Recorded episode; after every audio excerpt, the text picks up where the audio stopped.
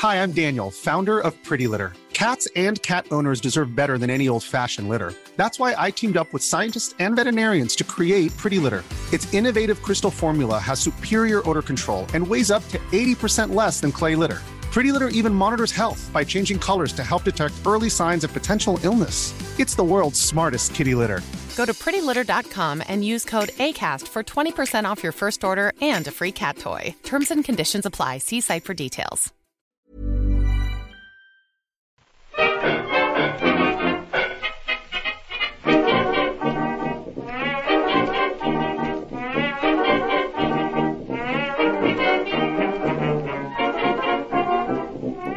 Muy buenas, amigas y amigos. Bienvenidas y bienvenidos una semana más al podcast Reload, programa sobre videojuegos que hacemos desde anightgames.com, que es una web muy bonita y más que lo será. Hace mucho que no hablamos del rediseño porque no hay novedades, pero, pero seguimos trabajando en ello, como decía aquel.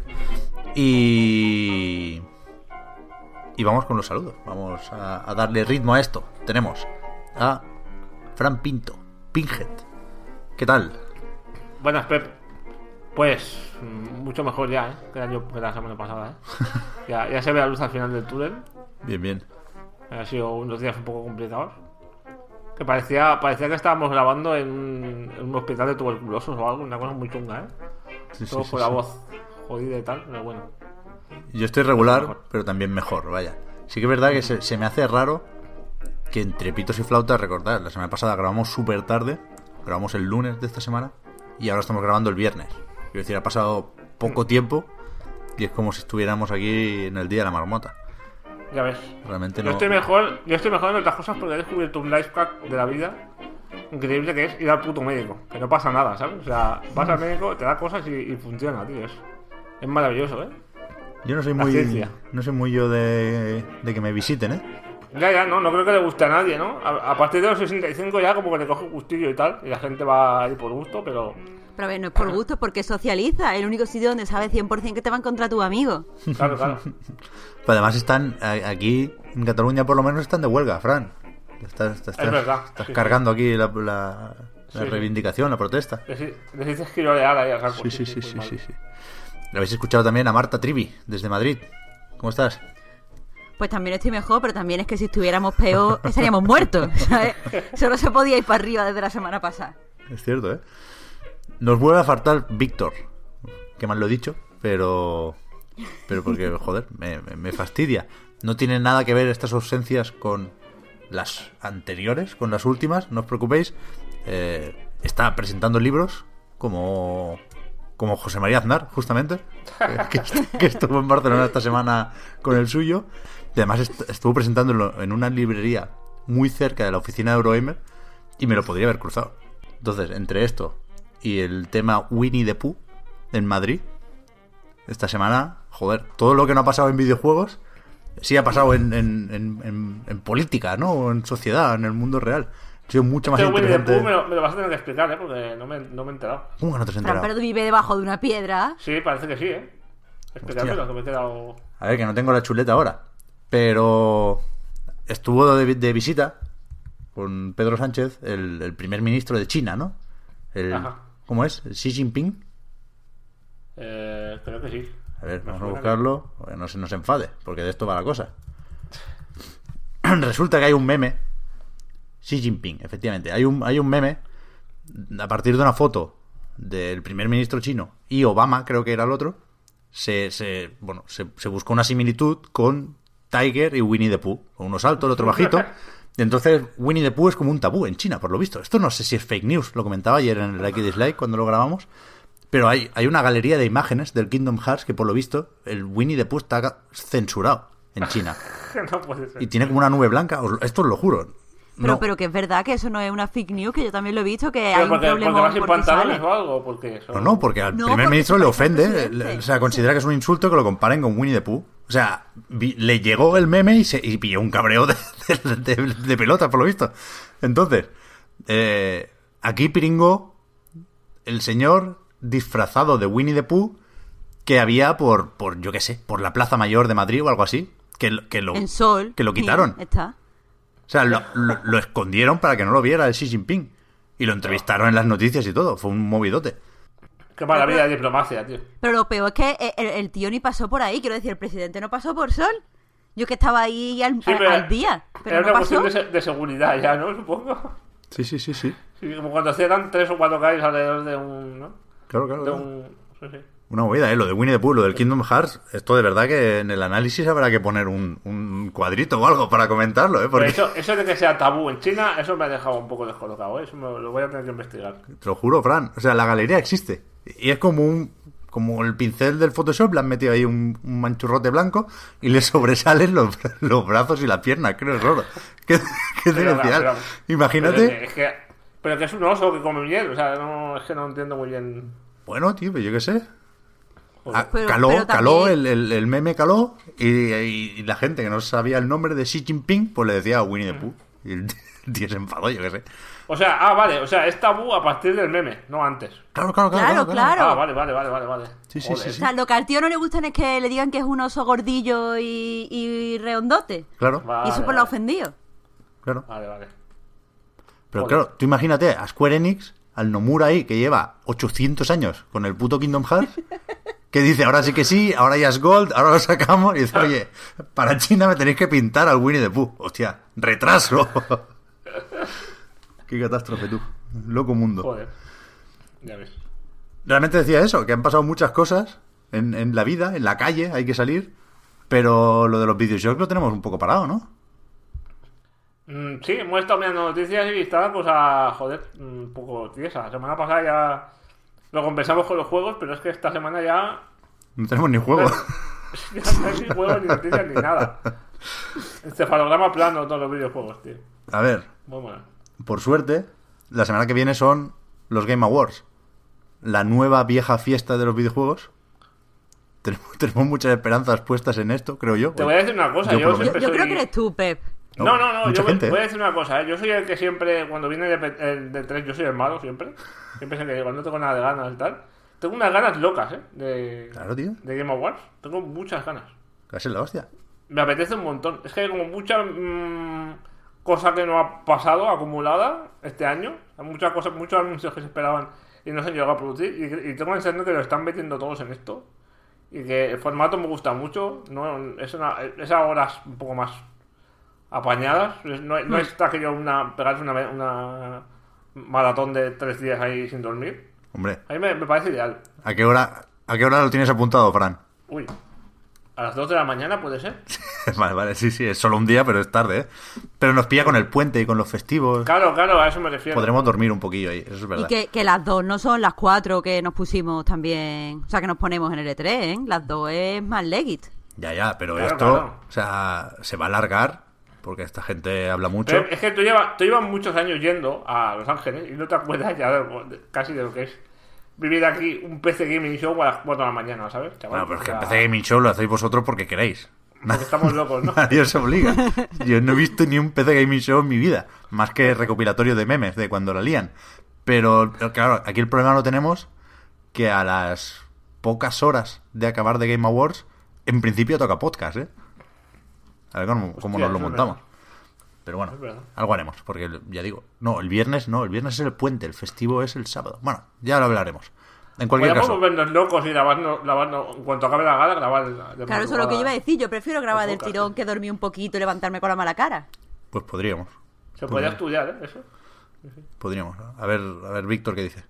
Eh, decía que aprovechamos y hacemos una previa, porque están saliendo cositas. Vamos a ir de... O sea, no hay ningún nombre confirmado en el momento de grabar esto, no hay ningún juego con nombre y apellidos, pero sí hay casi confirmaciones, y a partir de aquí vamos bajando hasta los rumores más o menos factibles, y luego ya con la especulación pura y dura, que si el Metroid, que si no sé qué. Lo creo yo, ya digo, de lo que vi, lo más parecido a un juego con cierta forma es lo de Obsidian, ¿no? Que ha puesto una cuenta atrás para, bueno, lo que parece ser su próximo RPG. Tiene especial interés lo de Obsidian porque la acaba de comprar Microsoft, ¿no? Y, hay que ver cuál es la estrategia con, con el estudio. pero parece que para eso habrá que esperar un poco más, porque respondiendo a un tweet de la propia Obsidian hablando de esa cuenta atrás, eh, estaba Private Division, que es aquel sello para juegos independientes de Take Two, que se anunció hace ahora justo un año y no hemos sabido mucho más de ellos. Ya en su momento se dijo que, uno de sus proyectos más gordos era uno que preparaba Obsidian, ¿no? Un RPG eh, firmado o ideado por los creadores originales de Fallout.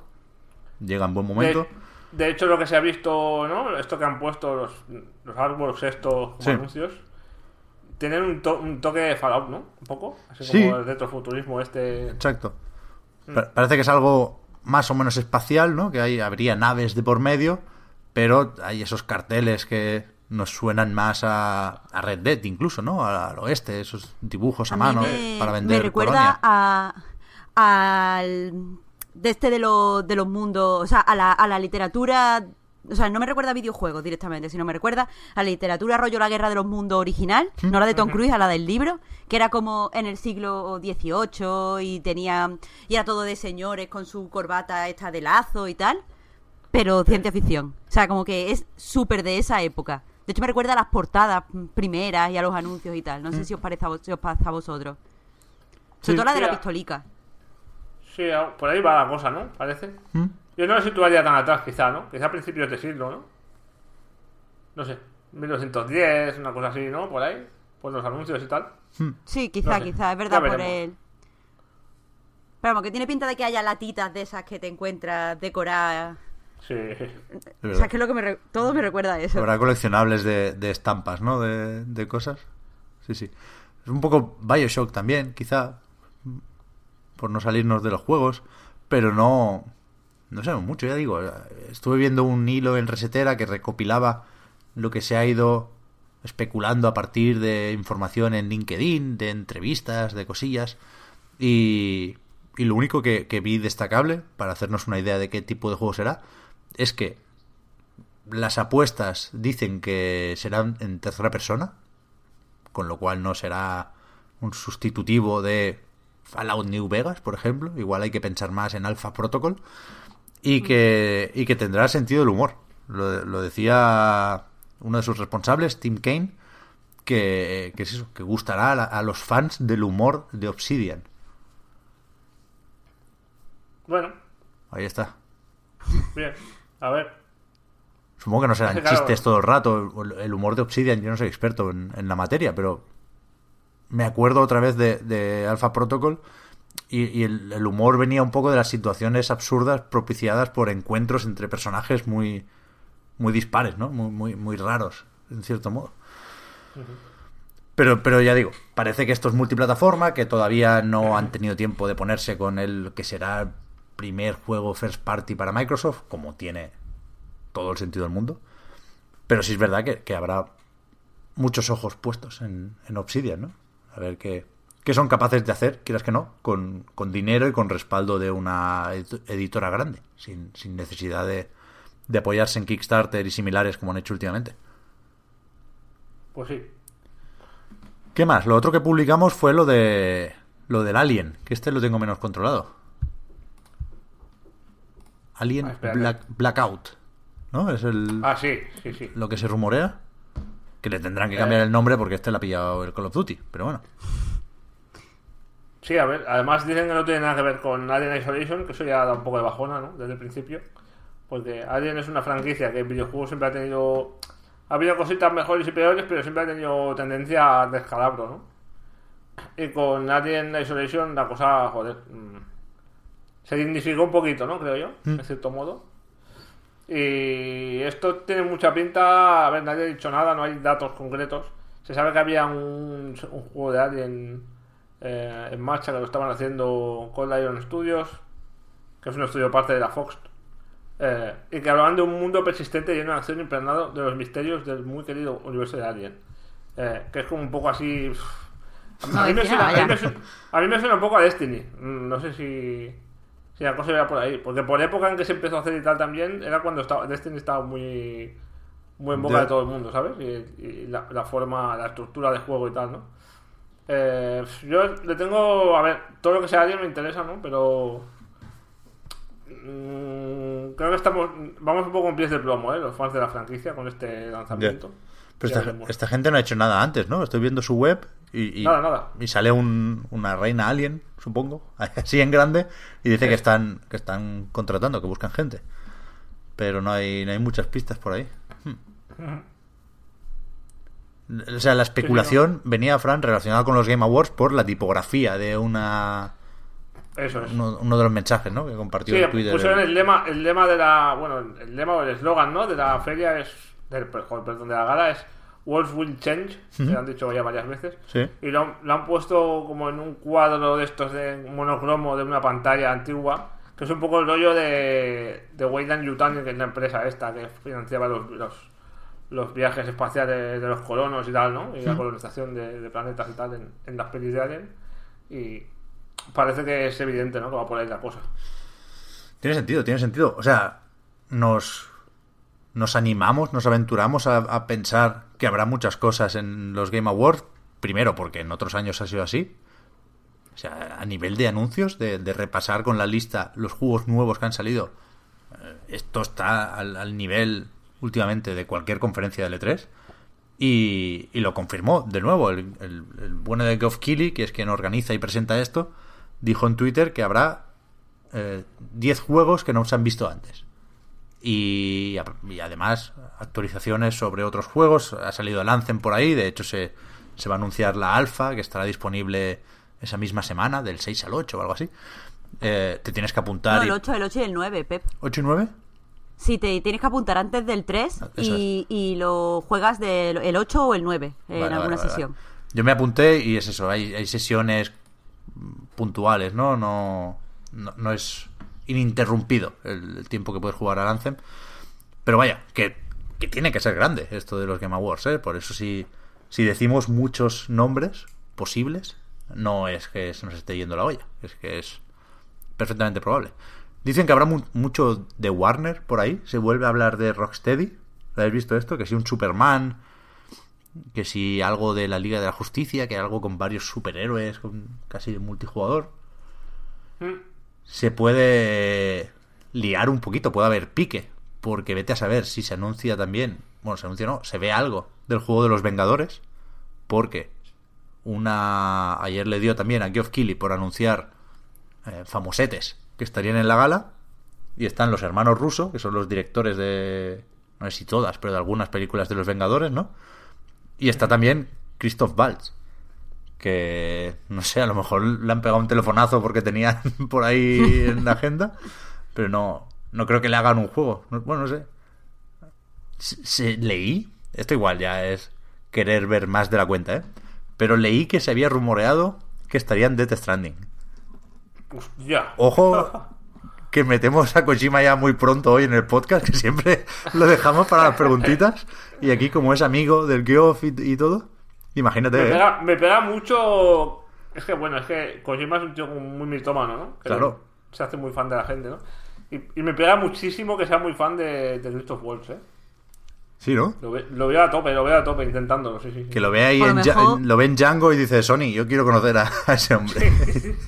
Así es. Que no, que no, que es que a lo mejor hay sorpresita. No sé si habéis visto que según Walmart Canadá, creo que era, eh, de Death Stranding sale, no sé si era en junio. Sí, es verdad. Sí, sí. Uh. A lo mejor es que hay sorpresitas. Sí, sí, sí, sí. Bueno, se dijo también, ¿no? Uno de los rumores que venía de... Rumores barra filtraciones de Sony Brasil, hace de esto una semana o dos, eh, hablaba de fecha durante los Game Awards para Death Stranding y Ghost of Tsushima.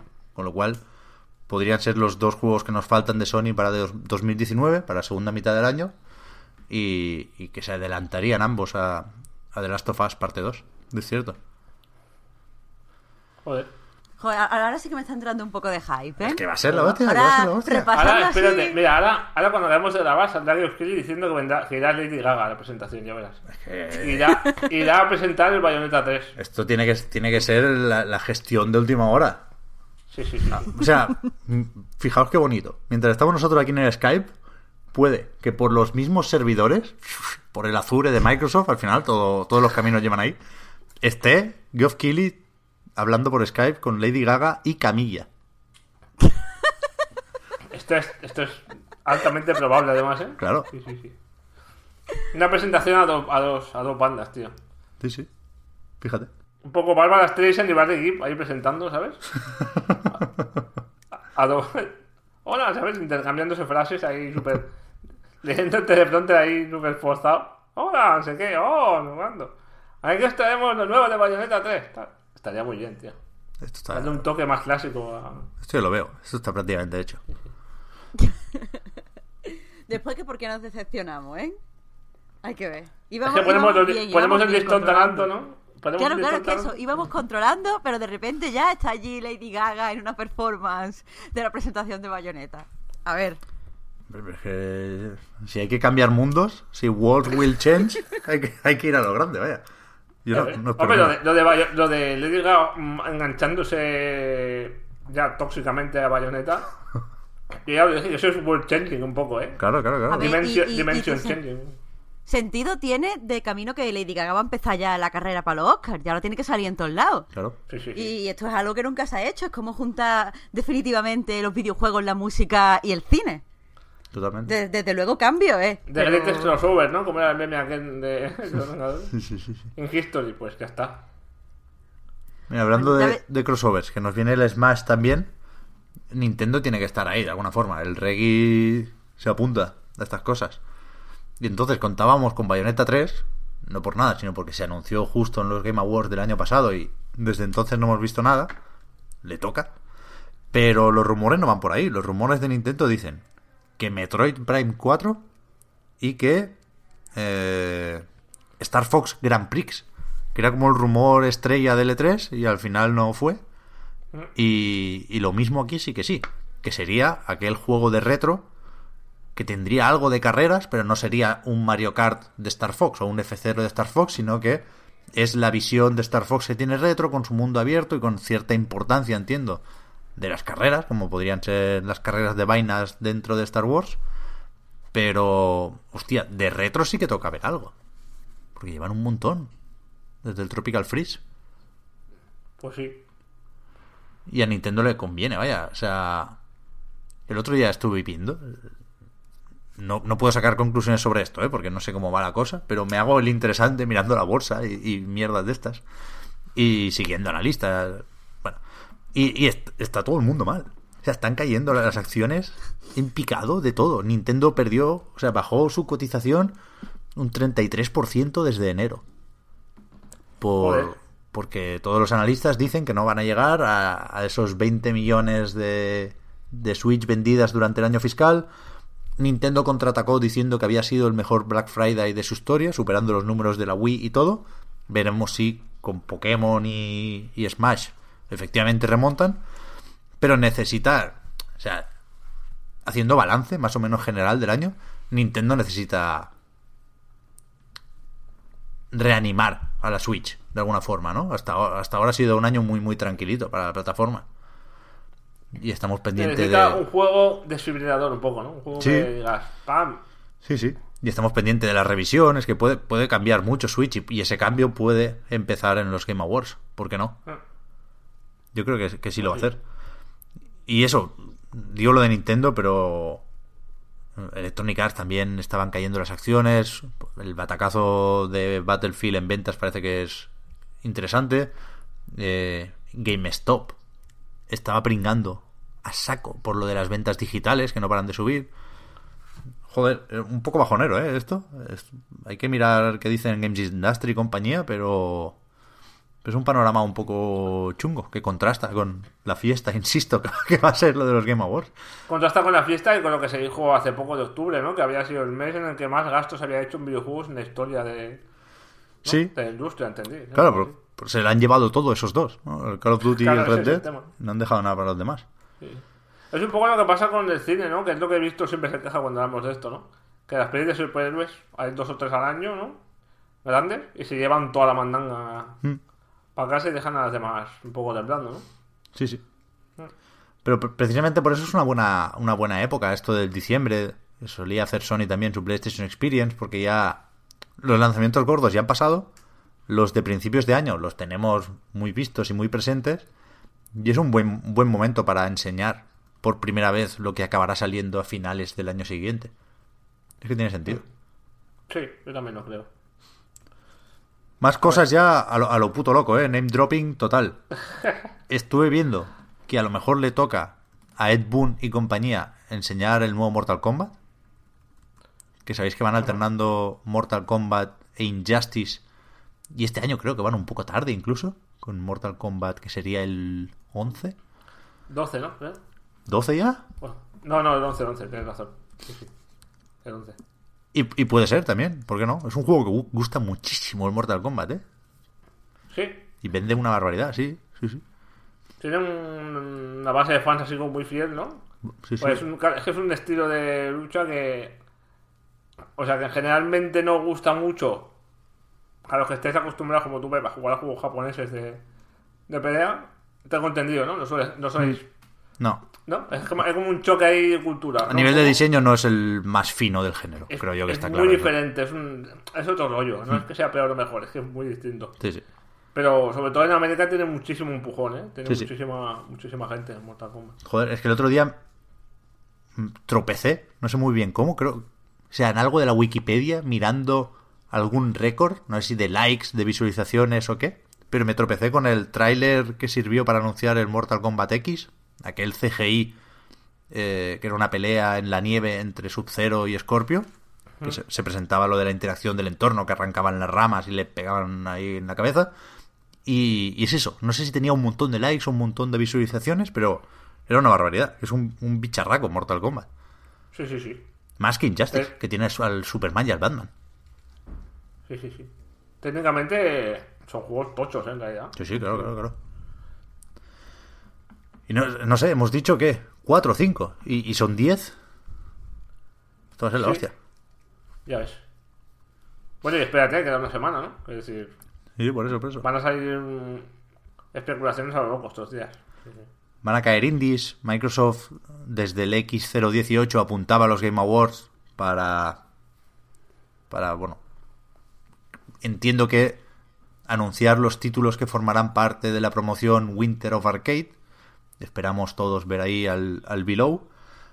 Pero, claro, de estos 10 anuncios, ponle que 3 serán indies.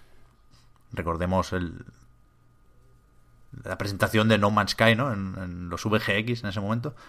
Y es un, un- bueno, es una lotería. O sea, como que les toque la lotería a un estudio independiente, lo que salieron en los Game Awards, pero siempre le- les, toca a, a un par o tres. Y no sé qué más. Yo no me atrevo a, a desear nada. Quiero decir, con lo que se rumorea ya me parece que está bastante bien la cosa. Mm, Yo estoy ah, bloqueado un poco con lo de Fist of Walls, porque es que es una presencia tan random ahí en medio, ¿sabes? Y es tan fácil especular cosas distintas, porque me estoy acordando que también sale en Alita Ángel de Combate, ¿sabes? La, la adaptación esta acción real de- del manga del robotito este, la chica esta robot Mm. Que pega hostias como panes y tal. Y ahí sale él, me parece que es el doctor este que la ensambla, digamos. Sí, sí, sí, creo que sí. Entonces, puede ser que sea una cosa promocional solo, ¿sabes? Que venga la Fox aquí a enseñar un trailer nuevo o algo así, o que anuncien un juego de, de Alita, yo que sé. Porque esto de los juegos que salen a la vez que las pelis como que se ha perdido un poco ya. ¿Mm? Como va cada uno por su lado, ¿no? Cuando, cuando se hace va cada uno por su lado. En el caso de los Vengadores es bastante claro, vamos. Eh, no sé, no sé. Estoy dándole vueltas todo el rato, ¿eh? Al amigo Cristo. Y no, Pero también no sé dónde ponerlo. es que tiene un punto de, de sin sentido esto de los Game Awards, evidentemente. ¿eh? Igual que sale Conan O'Brien. Bueno, él hace lo del Clue- Clueless Gamer, pero bueno, sale presentando premios y cosas así. No, no le demos más vueltas. Puede ser perfectamente el Christoph Waltz, lea un, un sobre y se vuelve para casa. Sí. Pero, pero vamos, nos hypeamos un poquillo y, y- y nos olvidamos, por cierto, que lo, lo- lo recuerdo, que aquí se entregan premios, ¿eh? que no, no, no hemos hecho porra ni nada porque no... Bueno, no sé, no creo que haya mucho que decir, supongo que va a ganar Red Dead, pero, pero ahí están los premios, no sé, hay un pelín Sí, de morbo ahí.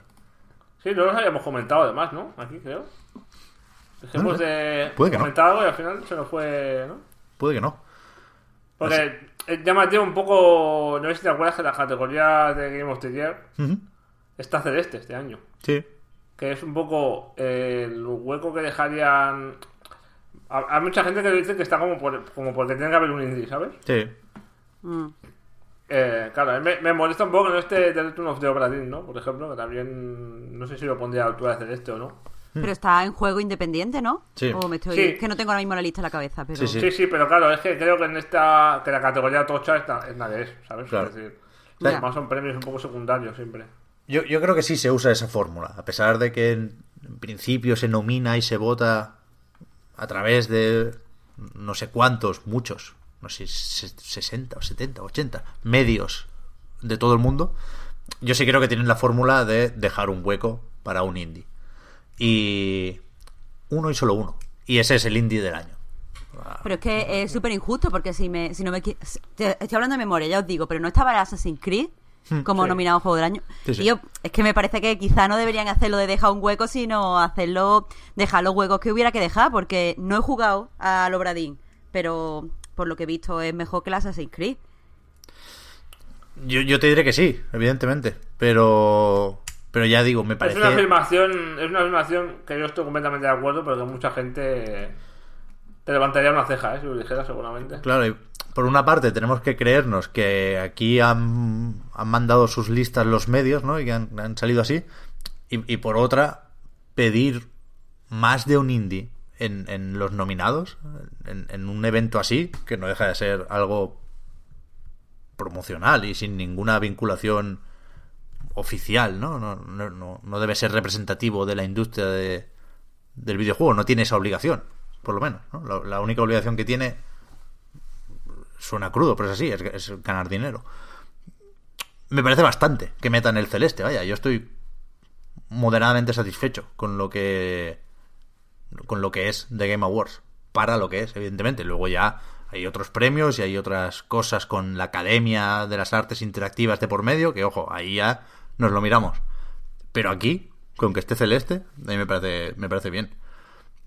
Vamos a decirlo, hablo de memoria, pero juraría que los nominados son Red Dead Redemption 2, eh, God of War, creo que es el único que le puede toser, eh, Marvel's Spider-Man, ha colocado ahí Sony unos cuantos, Assassin's Creed, Celeste y Monster Hunter El World. Monster Hunter. ¿Son seis? Mm. Puede ser. Sí, sí.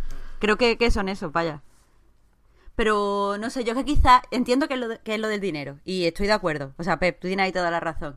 Pero que me gustaría ver de repente algo de esto, como pasa muchas veces en los premios de, de cine, algo de esto que te quedas picueto por lo arriesgado. Yo te meto ahí un Floren y me hubiera quedado. Yo me hubiera quedado bien. A mí me parece un- a, a una apuesta arriesgada poner Florence como juego del año, siendo de móviles, siendo narrativo, teniendo un uso de las mecánicas limitado pero muy inteligente, no sé. Y ya, por supuesto, el Obradín también, ¿eh? Está por ahí, ¿no? El Florence también. No sé si en indies o en móviles, pero en Ay, una pues no nominación tiene. acuerdo. Casi seguro. Pero vamos, que yo te Sí, digo que lo hubiera puesto ya de principal. Tiene un par, ¿eh? Creo. Me suena que tiene. Sí, lo estoy mirando ahora. Tiene Games for Impact, Ujú. que es un poco lo- los juegos que tienen algún tipo de conciencia, ¿no? Intento social o de algún tipo de temática un poco más huma- humana, por decirlo de alguna manera. Y Best Mobile, claro, juego- el mejor juego de móviles. Pues me parece limitado, Quillo, lo de móviles para el Floren. Claro, No en. Best Mobile se va a pegar, se va a pegar una hostia contra el Fortnite, seguramente, que es el que va a ganar. Claro, es que, es que me parece bien que en Best Mobile gane, gane Fortnite. Es que desde luego es un pelotazo que hay que, que hay que premiar. Simplemente a mí me gustan lo- los previos que dan que hablar, que si nomina, aunque sea por dinero, que lo entiendo, pero a lo que todo el mundo espera, como que se pierde algo interesante, se pierde debatito. Quizá por eso Ah. ni los comentamos en el podcast. Porque es lo que todo el mundo decía que iba a pasar. También lo que hay que pensar es que en este premio habitualmente se premia también mucho el fenómeno, ¿no? Sí. El fenómeno del año, ¿sabes? Este año ha sido Fortnite, creo yo, ¿no? Quizá. o- Pero el año pasado fue PUBG y estuvo nominado. Y este año ha sido Fortnite y no está nominado. A mejor juego del año, digo. Pero está en otras categorías, ¿no? A ver, va a ganar, si no el de móviles, el de Best Ongoing Game, ¿no? El mejor, Sí, seguro. mejor juego como servicio que se va actualizando. Que ya digo, me parece súper de justicia ¿eh? que gane ese. Claro. Pero, pero bueno, Fortnite tiene que estar. Ya algo anunciarán también, supongo. Es que está como en cuatro categorías Fortnite, ¿eh? Por eso te lo digo, ¿eh? Está, como te he dicho, Best Online Game, Best Mobile, que yo creo que ganará, o, o Fortnite, o si hay algo de justicia en el mundo, o Florence también podría ganar, o Range Game of Thrones también tiene bastante ¿no? oportunidades, creo yo. Uf, que es un juego interesante. Sí, sí. Sí. Joder, los móviles este año, ¿eh? Y luego también después está, a ver- puteamos. Ya ves. Luego está también en Best Multiplayer Game. Que ahí también o sea, puede llevarte tanto, creo yo, ¿no? Porque está con Call of Duty Black Ops 4, eh, Destiny 2, Monster Hunter World y Sea of Thieves. Ya ves. Y luego está en Best Sports Game, claro. Sí, sí. Que ahí, o sea, se pelearía con Overwatch, me imagino. Pero creo que tiene todas las de ganar este año Fortnite. Lo van a, si no lo pueden premiar en mejor juego porque no está nominado, pues lo premiarán en tres o cuatro categorías y Está claro. ya quedará como el fenómeno del año, ¿sabes? Dirán, Fortnite arrasa en los premios, tal. Hmm. No te creas, ¿eh? El titular siempre es quien gana mejor juego del año y todo lo demás está en Ah. letra pequeña. Sí. Aquí lo que interesa es, es sacar un GOTI. Que no es oficial, ni tiene más peso, siempre lo digo, que el, que el- bueno, más peso que el de A Night, sí. Pero, pero que, Bueno. que mucha gente se refiere a él como el GOTI, como si hubiera ganado, no sé, por decreto ley. No, es, es un sarao muy grande, muy vistoso, muy guay, pero no es un premio oficial de ninguna forma. No, no son los Oscars de los videojuegos. Recordamos cada año, me lo voy a tatuar. Fact de Oscars, ¿no? Fuck the Oscar, es verdad. Está el Fares, nominado a mejor director. Se lo van a dar para hacer la broma. Eso, es- eso sí que me jodería. Que se lo llevará al Fares por. ¿No? Por tenerlo ahí otro año a ver si la lía después de Fuck the Oscar. Yo creo que, que lo sacarán a presentar a alguna categoría, ¿eh? eso seguro. Sí, sí, ¿No? sí, sí. Pero no creo que le den un premio por hacer una broma, ¿eh? Sería un poco falta de respeto a los demás, no sé. ¿No? Bueno, pero la huella Pero a no, si- no le ha ido mal la cosa, ¿no? Y. hubo- bueno, en su momento hubo Se, se disparidad podría, de se podría justificar, ¿no? Darle un premio, en realidad. Sí. O sea, otra cosa no, pero director es. De, de- de otras cosas, pero, pero bueno. A ver, que yo se lo daría al Coribal Rocoya. ¿no? ¿Para qué esperar, Sí, no? hombre, Ese señor ha hecho un plano secuencia en un juego de 30 horas. Pero Sí, bueno. sí, sí. Por justicia yo creo que es para Col- Cory Barlock. Ba- Barlock. O sea que ya veremos. Tampoco, tampoco es lo que decimos siempre, ¿no? Que sobre todo desde que anuncian tantas cosas en los Game Awards, mm, lo- los awards son los que menos importa. O sea, a mí me da bastante igual para dónde vayan los premios y tal, ¿eh? No, 100% Yo si- igual. Si, si tengo un hype es por los anuncios y por la gente que vaya a aparecer y por. Y por, y por los- las locuritas tipo Fares, ¿no? Si vuelve a pasar algo así fuera de guion y tal. Si lo facilitan, porque es que además tiene mucha publicidad eso, en realidad. Es decir, Claro. en Game Kill lo estaba pasando regular ese día, lo está- se estaba viendo, ¿no? Un poco tenso al lado de este hombre que no puedo controlar y que le está dando por cosas, ¿no? Un poco locas, pero yo creo que le, vino muy bien a la gala lo que pasó. Vamos. Sí, sí. Pues eso, hablaremos más la semana que viene, porque habrá sido ya el Sarao este. Y no nos ha dado miedo enrollarnos, ya digo, porque no, no hay muchas más noticias. Tenemos aquí que se ha anunciado el Guacamele 2 para Switch el 10 de diciembre. Más tarde, ya el año que viene, llegará en, en Xbox One también. Y lo hablamos al principio, antes de empezar a grabar, Fran. Este cayó en agosto, tú lo jugaste, lo analizaste. Y nos puedes Sí. hacer un resumico aquí, que me- merecerá la pena cuando salga en Switch, si alguien no lo compró en Play 4 y PC. Yo creo que sí, es un juego muy bueno. Eh, me cuesta un poco hablar de él porque me estás hablando de agosto y agosto ya para mí es como los años 90, ¿sabes? Es una cosa como muy antigua, ¿sabes? En, en años de internet, un poco como los años de perro, ¿sabes? En, en- en tiempo de internet ha pasado muchísimo tiempo. Estamos hablando de tres meses, ¿eh? Sí, sí, sí. Pero bueno, Vale, vale, vale. Eh, que tres meses, mm, a ver, son tiempo, ¿eh? Pasan muchas cosas en tres meses, ¿eh? Pero bueno, eh, según recuerdo, eh, el juego está muy bien. eh, Es continuista en el estilo y en, y en la forma, en el tipo de humor. Que era, no sé si os acordáis que era un poco juguetear con los tópicos de, del folclore mexicano, ¿no? pisando un poquito ahí en la cola del, ¿sabes? Del, del racismito, de la apropiación cultural ahí un poquito, pero, pero manteniendo un equilibrio muy fino, ¿sabes? De no llegar nunca a, pasarse, ¿sabes? A, a faltar al respeto, digamos, ¿no? A molestar. O a ser demasiado... mm, a- a cachondearse, ¿no? Digamos. Eh, está muy bien traído, está muy bien diseñado, está muy bien escrito. Eh, como cosa así diferente del primero, mm, diría que lo más interesante es que en el primero había una posibilidad de convertirse en pollo, ¿Mm? pero como recordáis es un Metroidvania, entonces eh, lo de convertirse en pollo era una forma de reducirse en tamaño y pasar por túneles mm, estrechitos, ¿no? Por, por rutas que estaban pensadas para eso, ¿no? O sea, desbloqueabas ese poder en cierto momento, bueno, lo típico del, del género. Y en este, eh, el pollo desbloqueas muy rápido y eh, es otro modo de jugar. Es decir, tú puedes pelear como un pollo. Y está muy guapo eso, ¿sabes? Puedes. Tienes, puede- es como si tuvieses varias dimensiones, digamos, ¿no? La dimensión humana y la dimensión pollo. Y eh, al transformarte en pollo puedes. Tienes tus propios ataques distintos de los que puedes hacer como humano y tal, ¿sabes?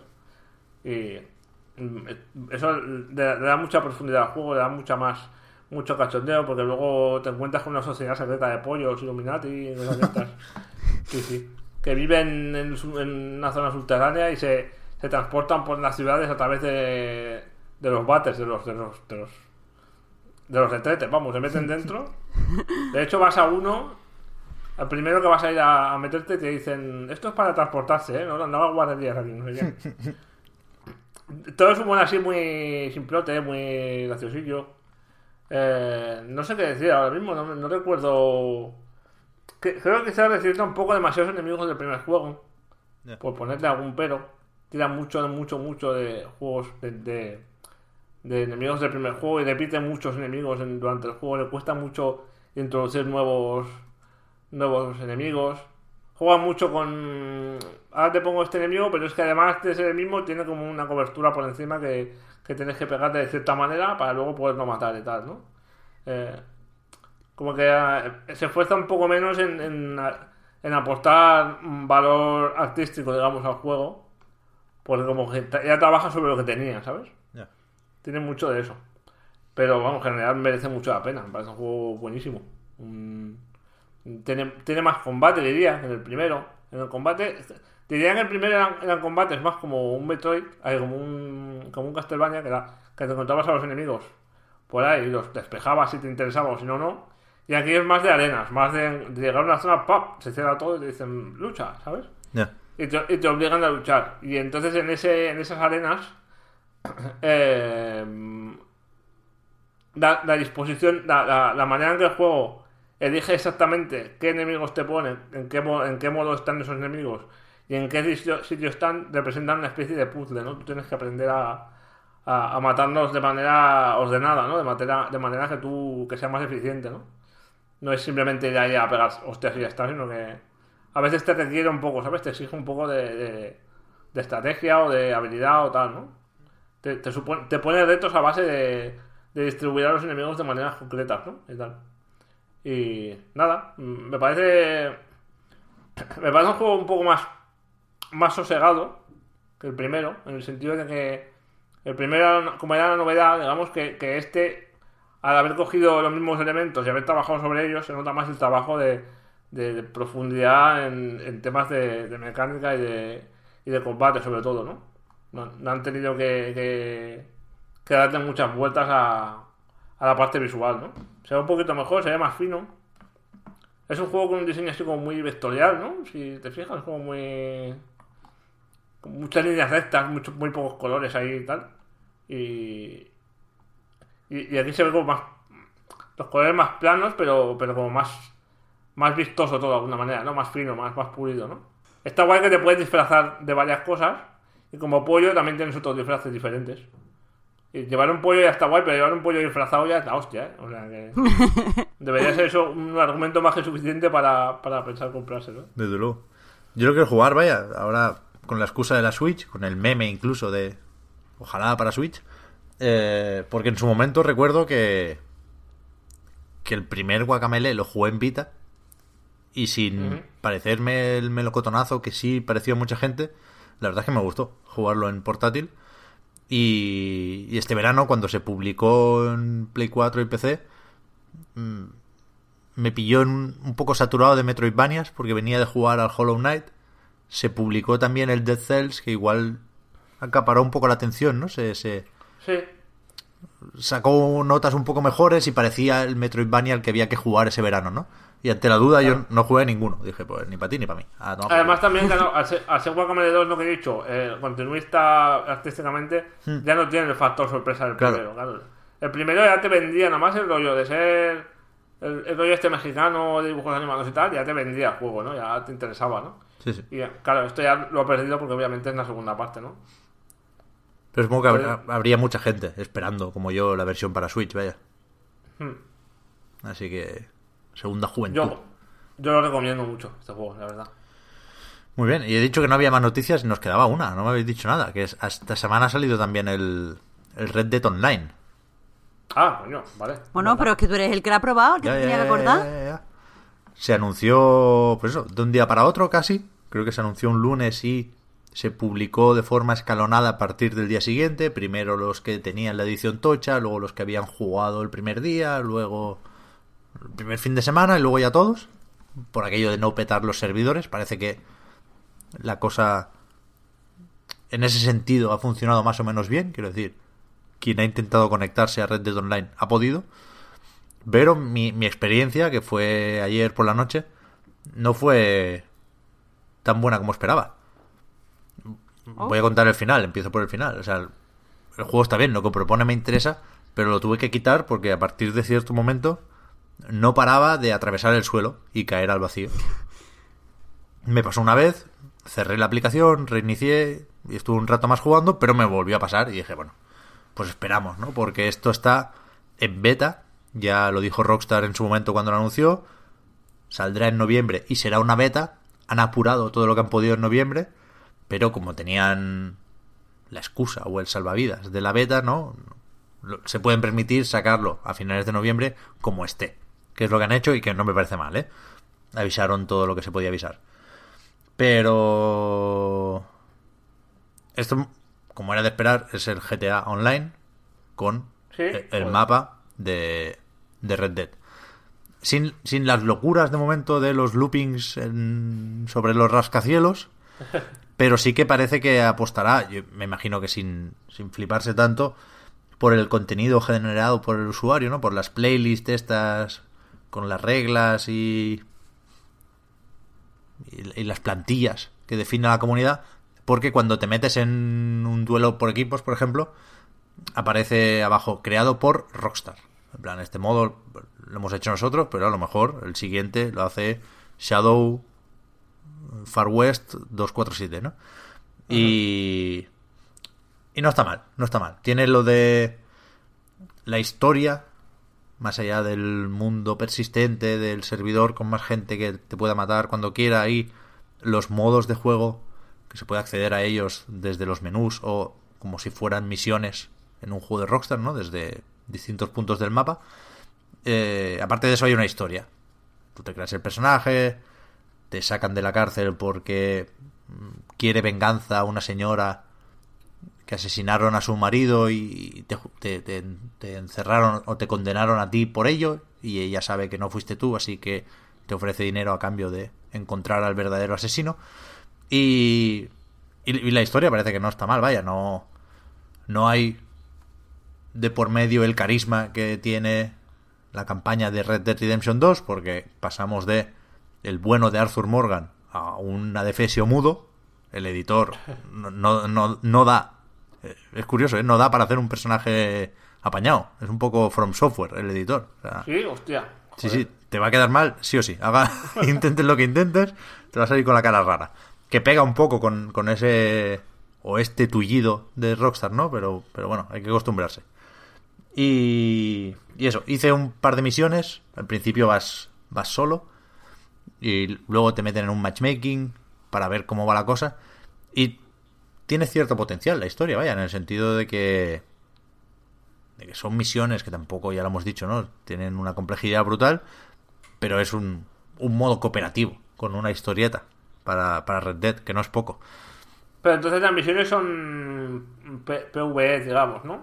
O sea, jugadores contra el entorno, ¿no? A veces, a veces solo y a veces cooperativo, pero contra, contra muñecos de la Sí, máquina, ¿no? sí, sí, claro, las misiones sí. Lo que pasa es que si Vale. estás en el modo libre, tú estás ahí, te montas un campamento y es lo que me falta por ver, ¿no? Hasta qué punto la gestión de recursos será importante aquí, porque el campamento del principio entiendo que es provisional, luego tienes que montarte uno más apañado y no sé, no, he sabido ver, por ejemplo, qué hacer con las pieles.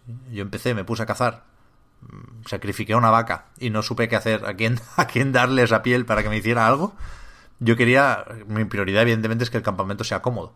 Entonces hay que poner pieles de jabalí en el suelo para que te puedas tirar. Y eso no vi cómo hacerlo. Sí vi que hay una serie de... No sé si mejoras, pero desde luego cambios estéticos en partes del campamento, que eso va vinculado al, al nivel. Sea, te dice esto está que no seas nivel 65, ni hablar. Por ejemplo, el, el viaje rápido para poder teletransportarte de tu campamento a cualquier zona del mapa se desbloquea a nivel 65, que imagino que será un rato jugando.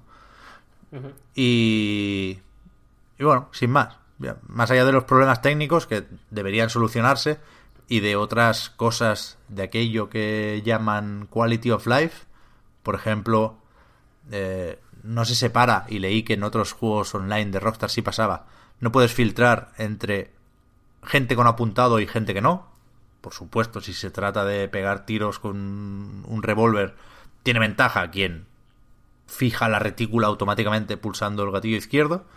Y, y aunque quieras jugar manual, yo que sé, si, si te matan tres o cuatro veces, pues es probable que pienses, coño, pues me, me acabo poniendo yo también el automático. Hostia, yo pensaba, pensaba que se pondría automáticamente en manual todo. En, en- No, no, no, no, que va, que va. Oh. Est- Está el auto apuntado y, Ah, y se matan muchísimo. O sea, te matan muy, muy rápido. Tienes que sospechar Claro. que todo el mundo tiene el, el automático puesto, el autoapuntado.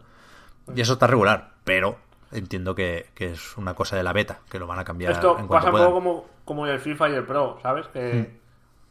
Que existen los filtros estos por lo mismo, ¿no? Porque tú con el manual puedes ser muy bueno, pero si viene uno con el con el automático, con las ayudas puestas, mm, te puede hacer un destrozo sin esfuerzo, ¿no? Sin, Claro. sin la- eh, con mucho menos mérito, digamos, ¿no? Mm. Entonces, conozco mucha gente que al final o, o lo ha dejado estar el juego o se, o se ha pasado a, a usar los filtros estos porque pues, me parecen súper necesarios, vamos. O sea, Sí, sí. Que la experiencia es radicalmente mm, distinta. Sí, sí. Ya digo, yo contaría con ellos. Vamos a darle el beneficio de la duda, porque es algo muy, muy, muy de cajón. Y después, el otro titular que ha salido aquí es lo del Battle Royale. Es un modo que en inglés se llama Make It Count y en castellano no lo recuerdo. Y, y no, Todo ayer vale, no lo vi. Todo vale. Todo vale. Sí. Pues eso. Y ayer no lo vi. O sea, no sé si van rotando los modos de juego y las playlists, las series lo llaman, eso sí lo recuerdo. Pero el- cuando quise jugar no lo vi. Por lo visto es Battle Royale, pero poco. ¿no? Si hay un círculo que se cierra, pero son solo 32 jugadores, quiero recordar. Y me parece, no sé si esto tú lo, lo recuerdas, Marta, que has escrito sobre el tema. Me parece que juegas con arco y flechas más cuchillos arrojadizos Sí. y solo eso. O sea, yo pensé que, que empezabas con eso y luego había que buscar armas, como en Ah, cualquier Battle Ah, pero eso, tal y como yo lo entendí, era así. O sea, que Sí, tú empiezas vale, vale. con esas cosas y después ya te puedes ir armando, pero empiezas o con arco o con cuchillo. Puede ser, puede ser, tendría lógica, ¿eh? lo entendería ya mal. Pero vaya, es una de las cosas que, que falta ver. Y quería decir otra cosa que no recuerdo. bueno, pues se va a quedar aquí. Ah, sí, lo de los micropagos, coño, claro. Que en esto de mejorar campamentos supongo que tendrán algo que decir los micropagos. Que de momento están desactivados porque Rockstar no garantiza que el progreso de la beta se vaya a guardar. Yo creo que sí lo harán, pero han puesto el aviso por si acá. Pero pero sí se puede ver que habrá micro- micropagos, que se podrán comprar lingotes de oro y que veremos para qué sirve. También hay, o sea, hay una moneda premium que es esta y hay una moneda normal que son los dólares americanos que igual que usas en el juego, pues te permiten comprar ropa y hasta donde yo vi las mejoras del campamento, por ejemplo, las mejoras para el caballo, que aquí también están limitadas por, por el nivel del personaje, se compran con, con dollars, que conseguirás saqueando cadáveres, haciendo misiones y como siempre, ¿no? Y lo otro no sé para qué se usará. Sé que veremos cómo se reparten los recursos en el campamento y demás, pero que sepáis que está ahí la sombra de los micropagos. Joder, pues en principio en el papel estoy un poco decepcionado, tengo que decir. Ya. Incluso aunque, incluso aunque acabe funcionando todo bien, no, no, o sea, no estoy decepcionado por lo que dices de los problemas técnicos, sino por pues la propuesta, ¿no? Me parece un poco plana, tío. Un poco Sí. convencional, ¿no? Sí, yo, yo hubiera, que- me hubiera centrado más en, en el campamento, ¿no? En, en despertarte y decir, bueno, pues hay que cazar jabalíes, hay que buscar orégano y hay que llenar la cisterna de agua. Eh, Nos repartimos Claro, claro. y vamos aquí manteniendo. Claro. Puede Y- que y esté en eso, ¿eh? Puede- Intentar, intentar algo un poco persistente, ¿no? En algún modo, intentar algo en plan. Vamos a juntarnos varios jugadores en un pueblecito. Vamos a defendernos de los malos. Vamos a tener aquí. A ver, es mucho pedir ya, ¿eh? A- Intentar un poco lo que, lo que pretendía Fallout 76, ¿no? Hacer un poco de, de comunidad fija, ¿sabes? De gente tomando un rol, ¿sabes? Ya. O sea, el solo lo que juego- queréis es realismo del juego, pero. Claro, es que, es pero que online. un- veo una descompensación entre lo que ofrece el juego offline, digamos, la campaña, Claro. a nivel de sensaciones y de libertad y de. ¿No? Sí, sí. Y de, y de rol, ¿no? De rol en el sentido de lo que decíamos siempre, ¿no? Que es un juego que, te- que no es un juego de rol, pero, pero te lo crees mucho, juegas a rol al final, ¿no? 100%. Estás, Sí, estás tomando el papel de Arthur y estás ahí creyendo todo, todo el rato, ¿sabes? Entonces, esto en el online me habría gustado ir por ahí, me habría gustado. ya fantaseamos algunas con esto. En plan, en lugar de hacer misiones en plan matar a este o, o robar al otro, tener un puto rancho y con una economía que funcionase, ¿sabes? Y gestionando tus reses y Claro. vendiendo, comprando, o ser un cazador, ¿no? A ti te gusta tanto cazar, Sí, sí. ¿sabes? Poder hacer eso supervivencia, ¿no? Y trade- tradear con, con otros jugadores, ¿no? Vender tus pieles y usarlas para. Para no sé, no sé. mm, Claro, que el, que el juego va de eso al final. El, el Red Dead Redemption 2, de, de negarse a formar parte de la civilización y sobrevivir como buenamente se pueda, siendo un forajido. Vaya, eh, Claro. yo creo que por ahí deberían ir los tiros y, y puede que vayan, ¿eh? Puede que a la que juegues más horas la cosa va, va de esto, porque es verdad que el campamento, el asentamiento fijo lo tienes que comprar, creo que son 200 dólares.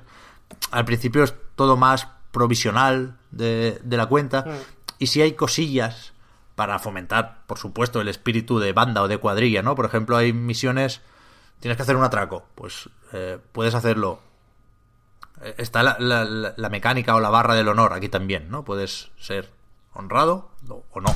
Y, y como, claro, como hay varias personas y no tendría sentido que uno atracara al banco con mucho cuidado y otro empezara a pegar escopetazos, lo que se hace es consensuar la estrategia antes de empezar. Tú estás en la fogata y dices, vale, pues yo voto hacerlo de bueno.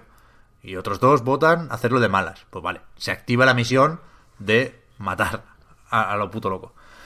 Y, y eso, no, eso no está mal, me parece guay. Hmm. Jugando con desconocidos eh, es imposible hacer lo que tú quieres, ¿no? Pues es que son tres contra uno. Pero en la situación ideal, que es jugar con tus amiguetes y montar una cuadrilla más o menos estable, puede dar juego. Sí. Yo voy a jugar, ¿eh? A Red Dead Online, voy a dedicarle un tiempo. la esperanza la tengo sobre todo en, en GTA Online, en el sentido en que, en que en el sentido en que Rockstar maneja los tiempos a, a otro nivel, ¿sabes? Sí. O sea, pueden pasar cinco años perfectamente con el juego a tope funcionando y en ese tiempo da mucho tiempo de cambiar cosas y de añadir cosas y de, ¿no? Hmm. de probar experimentos y de tal. Entonces, por ahí tengo esperanzas, ¿no? Que si se centran tanto, si se, comprome- se comprometen tanto como lo han hecho con GTA Online, que salió un poco como, bueno, una cosita así, ¿no? Complementaria, y al final Claro. ha sido un pepino que ni, so- ni ellos se lo esperaban, creo yo. Su- Supongo Eh. que de- dependerá de hasta qué punto consigan monetizar Red Dead Online, claro. Claro. Que yo no Claro, lo veo sí. tan, tan, tan, tan goloso para mucha gente como el GTA Online. Pero vamos, Sí, es un, es un poco menos, desde luego. se conoce que han vendido Pero unos bueno, pocos y algo a, través- a través de la persistencia que yo digo, ahí consigues mucha monetización también, porque si tienes a un tío ahí, si te montas una chabolita Sí, sí, claro, claro. pequeña y tienes unos cerdos ahí al lado y estás viviendo como puedes y tal, mm, te, te- te- digamos que estás más metido en ese mundo y, te- y- y estás más dispuesto a hacer inversiones pequeñitas de dinero, ¿no? Para, Claro. para mantener tu fantasía ahí dentro, ¿no? O sea, no, no, no infravaloremos la, la importancia de montarte algo bonito en un juego que se ve como se ve Red Dead, ¿eh? Claro, Porque es verdad que el, el online puede que tenga un poco de downgrade, habrá que esperar al vídeo de Digital Foundry, pero algunas comparativas hay ya. Y es verdad que yo, yo ayer lo vi un poco más borrosete, hay menos vida en las ciudades, pero vamos, se sigue viendo muy muy bien, la iluminación está más o menos intacta.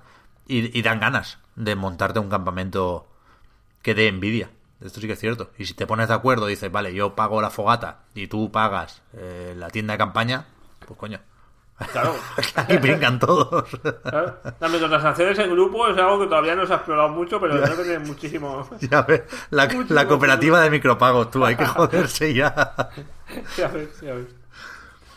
Pues eso, yo, yo todavía no he terminado Red Dead Redemption 2, ¿eh? ya falta poco. Estoy en el epílogo ya, logro desbloqueado.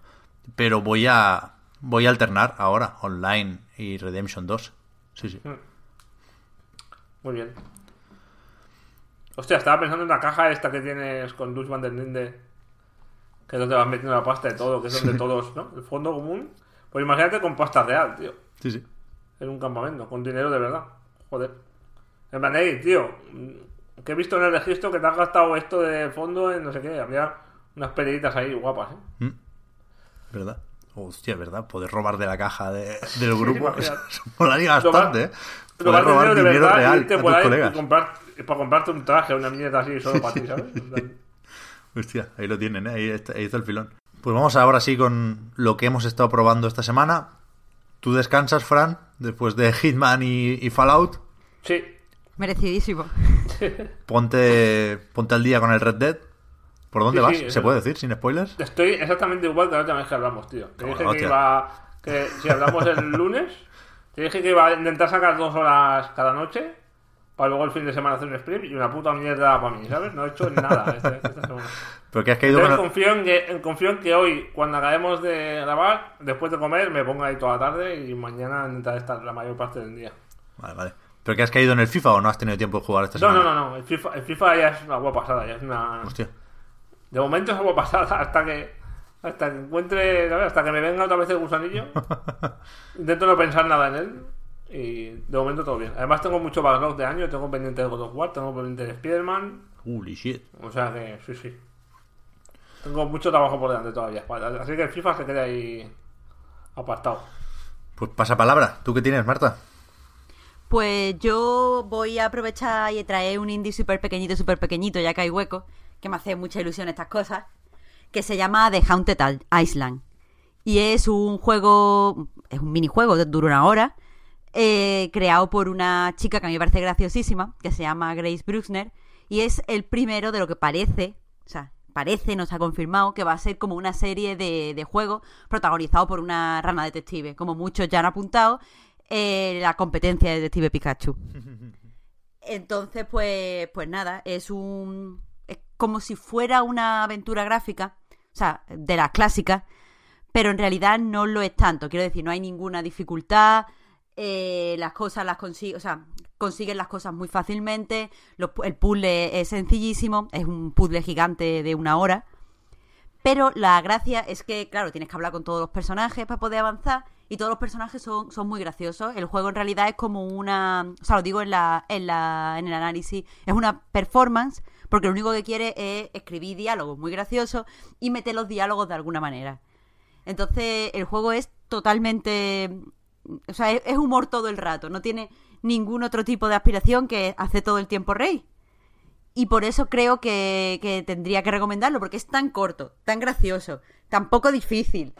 Eh, Va a ser como una seriecita que, que, no sé, que lo recomiendo, porque ahí como estaba pensando cuando lo estaba escribiendo, hay como pocos juegos que sean simplemente un juego de humor, que no sea usar el humor para, o sea, en otro contexto o animar un, no sé, un juego de misterio o un shooter o lo que sea con, con chistes. Es directamente un juego que va para hacer reír. Y como que está poco usado, pero cuando se usa en los videojuegos funciona muy bien. Estaba pensando en, en Chuchel, por ejemplo, que sé que Fran es súper fan, en el Donut County, y es totalmente el mismo rollo. La, la intención de que te rías por, por risas. Aquí además usa o sea, el, el humor de esta chica, de Grace Bruxner, que ya os digo, a mí me encanta y si podéis jugar otro de sus juegos, pues ahí tiene muchos gratuitos, por eso lo digo, eh, tenéis que hacerlo, porque es una persona que, que va mucho al post-humor. No es solo humor absurdo, por supuesto que es absurdo el hecho de que una rana esté investigando un fantasma en una isla, porque ese es el argumento. El argumento es que este es un detective, el segundo mejor detective de su agencia por detrás de la langosta policía, porque al parecer la langosta policía es buenísima. O sea, de hecho, a la- al propio detective, a la rana detective, pues no le importa que se lo digan porque hay cosas que están, o sea, que son de cajón y lo, el cajón es que él no es el mejor detective. Pero no importa porque es muy bueno, es el segundo mejor y está guay. Entonces va a una isla a investigar que al parecer llevan dos semanas escuchando un fantasma. Nadie ha visto el fantasma, pero lo escuchan. Entonces, pues, pues nada, va a investigar y allí pues hay unos científicos de fantasmas que no han descubierto el fantasma. Entonces, pues, pues él va a ayudar a estos científicos. Eh, lo que hace eh, Braxner, esta, la chica, es que no, no utiliza solo el absurdo y se queda ahí y después te hace un juego tal. Es que va directamente a presentártelo como algo muy serio y muy importante. Entonces te pone la música del noir, hace un montón de referencias a Sherlock Holmes, pero directa. O sea, simplemente el ir a una isla siendo un detective donde hay ma- fantasmas ya te recuerda que se utiliza mucho en las historias cortas de Sherlock Holmes, el hecho de que al final siempre sea un villano o alguien o tal, que no es nada sobrenatural. Entonces tú ya vas con esas expectativas y co- con, eso juega. Todo eso presentándolo como muy, muy serio todo. Y, y te entonces, este, ese estilo de humor ni se utiliza, en mi opinión, bien, bien, bien en el cine, ni se, ni se ha utilizado que yo recuerde antes de esta forma en los videojuegos. Es algo que se ha limitado a la, a la literatura. Y me gusta este experimento de coger eh, este... mm, esto es gracioso porque es muy serio. También se utiliza en gag de humor, por supuesto. No, no estoy diciendo que esto sea único inventado aquí. Pero esto de coger esta situación es muy seria, pero me estoy riendo precisamente porque es muy seria y eso lo hace loco y absurdo, eh, eh, está muy guay, está muy chulo. Y puedo decir poco más porque es que ya os digo, dura una hora, es solo un puzzle. Lo único que hace es hacer clic y hablar con una persona, ir a otra persona, hacer clic y conseguir no sé qué y hacer clic en no sé cuánto, pero, pero está guay. O sea, por si queréis un rollito así para que os explique el humor porque no estáis muy seguros de si es lo vuestro, en cierto momento pues va la rana a hablar con una, con una oveja, que es uno de los científicos de fantasma, que está ahí pues porque de algo hay que trabajar. No es tampoco su sueño, pero son cosas que hay que hacer, ¿sabes? Y esta oveja, pues lo que le pasa es que está muy incómoda porque tiene el cuerpo lleno de, de lana y se le está, está cayendo. Y la oveja está como súper convencida de que es que esto es al- algo asqueroso. La lana es asqueroso porque es una cosa que produce su cuerpo que no puede controlar y le sale. Pero claro, el detective dice que, que no, que la lana no es asquerosa, que la gente hace hace jersey con la lana. Entonces tienen ahí como una conversación sobre, pero tú me estás diciendo de verdad que hay gente que coge la lana de otra oveja y se hace ropa. Y esto es como muy largo y muy gracioso. Así que nada, ese es el rollo que vais, que vais a encontrar. Y, y nada, en- por mi parte totalmente recomendado. Además creo que a lo mejor es por mm, que me gustan mucho los indie, me relaciono con gente que le gustan mucho los juegos independientes, pero creo que como que ha pegado el, el juego. Incluso he visto en otros medios grandes que lo han reseñado, le han puesto buena nota. No sé, me da la sensación de que, de que está cuajando a pesar de que es pequeñito, pequeñito. Guay, pues esto está en Steam y vale, espérate que lo miro, 4 euros. Y si no, Es que está tirado, está es- tirado, ¿eh? está también en itch.io, donde además tenéis eh, esos otros juegos pequeños y gratis de, de Grace Braxel. Así que, que guay. Sí, sí. O sea, se- entiendo que pueden llegar a servir como demo los otros juegos de este. Claro, claro, siempre utiliza el mismo tipo de humor. En mi análisis la quería reivindicarla como creadora, como autora, porque aunque no, no trata de temas, eh, yo qué sé, sociales o serios, que es lo que normalmente se relaciona con los autores, o demasiado sentimentales, los que es cierto es que esta chavala tiene un sentido del humor marcadísimo y yo creo que tú me puedes poner a mí un juego de ella y nada más que por cómo las estrategias que usa para hacerte reír se reconocen. Entonces, mm, probad alguno de los juegos gratuitos porque siempre, siempre son muy graciosos y muy, muy cortos. Y si os convence, yo qué sé, yo creo que por 4 euros es una compra muy simpática. La verdad, está, está tirado. A tope, pues para allá que voy. Decíais también, por cierto, nota, lo del Chachel, Cheche, Chuchel. Chuchel, Chuchel. Chuchel. Chuchel, es verdad. Que de hecho, lo hablamos en su momento, es Hugel o algo así, ¿no? Sí, Que porque en es, realidad es Hugel, sí, sí. supongo que será checo el, Eh. el nombre. Sí. Me parece Era que... pelusa, ¿no? o- Significaba. Sí, pelusa, pelusa. Si es checo o húngaro, ahora no me acuerdo. El estudio, o sea, a Manita son checos, ¿no? Pero bueno, pues, Sí, sí, sí. pueden usar cualquier otro idioma, está claro. Pero que está, que al final no lo voy a decir, salió ayer para móviles y tabletas, para iOS y Android. Me, lo, no, no se me ocurre el mejor juego para tabletas, ¿eh? sí, yo me lo compré ayer en el iPad, vaya, 5.49 y y de no lo decimos en broma también, de, de meterlo en los GOTY este, ¿eh? Mm, totalmente, sí, sí. O sea, yo no sé sé que si a hay ti, una, Fran, una te- categoría de juegos para. de juegos kid friendly, de alguna manera, o children friendly. No sé, deberían hacer una categoría de estas, ¿no? Quizás no juegos infantiles, pero juegos sí. mm, mm, muy apropiados para niños, ¿no? Sí, y ahí creo que Chuchel sería ideal, tío. Sí, sí. creo yo. ¿Qué decías, Marta, perdona? No, que tú, Chuchel, siempre que puede, por lo menos siempre que hablamos tú y yo, lo reivindicas como a tope, no solo para niños. Que tú, a ti te, te flipa honestamente, ¿no? Para mí es uno de los juegos del año, ¿eh? Sí. Sin duda. Es que este, este año hay varios juegos del año, ¿no? Hmm. Pero, pero el top 5 o top 3 estaría, ¿eh? Seguramente, sí, sí. Joder, top Vale, 3. Bah, top 3 igual me pasaba sí. Porque es que está Obradín también que me volvió muy loco. ¿eh? Ya, ya, ya, Había mucha peleita ahí. Pero el top 5 yo creo que podría estar bien. ¿eh? Sí, sí, muy guay. En su momento comentamos que se, se había hablado poco del juego y que además no salían consolas, estaba solo en Steam, que a ver cómo le iba. Y, y- y no sé cómo le ha ido a, a este concretamente, pero sí sabemos que Amanita sigue a tope. Vaya, anunciaron un nuevo proyecto. Venía, no sé si en el último o en el penúltimo número de la Edge, un reportaje bastante guapo eh, en el que enseñaban varios proyectos, el que se anunció oficialmente y, y otros que tienen ahí medio prototipados. Y, y esta gente son la, la hostia en patinete. Vaya. Este estudio es Además tiene una pintaca el nuevo que se, se ve muy seriote, pero tiene pintaca, ¿eh? A mí nada más que gráficamente, o sea, nada más que el diseño visual me, me vuelve loquérrima. Qué gana. Sí, sí, sí. Además es un estudio que lo bueno es que tiene como varios talentos distintos dentro del propio estudio y se notan mucho las diferencias entre, ¿sabes? Entre los juegos, entre los distintos, ¿no? Chuchen no es lo mismo que este que van a sacar ahora, por ejemplo. El Crix, como- Crix se llama, que lo he buscado. Eso es. Crix. Sí, o sea, que se parece mucho a del robot, ¿cómo se llamaba? Machinarium. El Machinarium, exacto. Va por ahí, ¿no? Un poco Ah. de diseño artístico y tal. Sí, sí. Eh, y eso, Chuchel o Hugel es más botanícula, eh, es más Machinarium, pero son corrientes claramente distintas dentro de- del mismo estudio, ¿no? Sí, sí. Está muy guay eso, la verdad. Samoros 3 también a mí me flipó en su momento. También he visto, vi- o sea, vi en la App Store que está también para tabletas. Se puede jugar ahí más bien que mal. Con auriculares, eso sí, porque la música es importante. Así que muy bien, mira qué recomendaciones más buenas hemos sacado aquí en un rato. Ojalá pudiera decir lo mismo con Darksiders 3. Lo voy a acabar. Bueno, ya lo he dicho, lo digo ahora.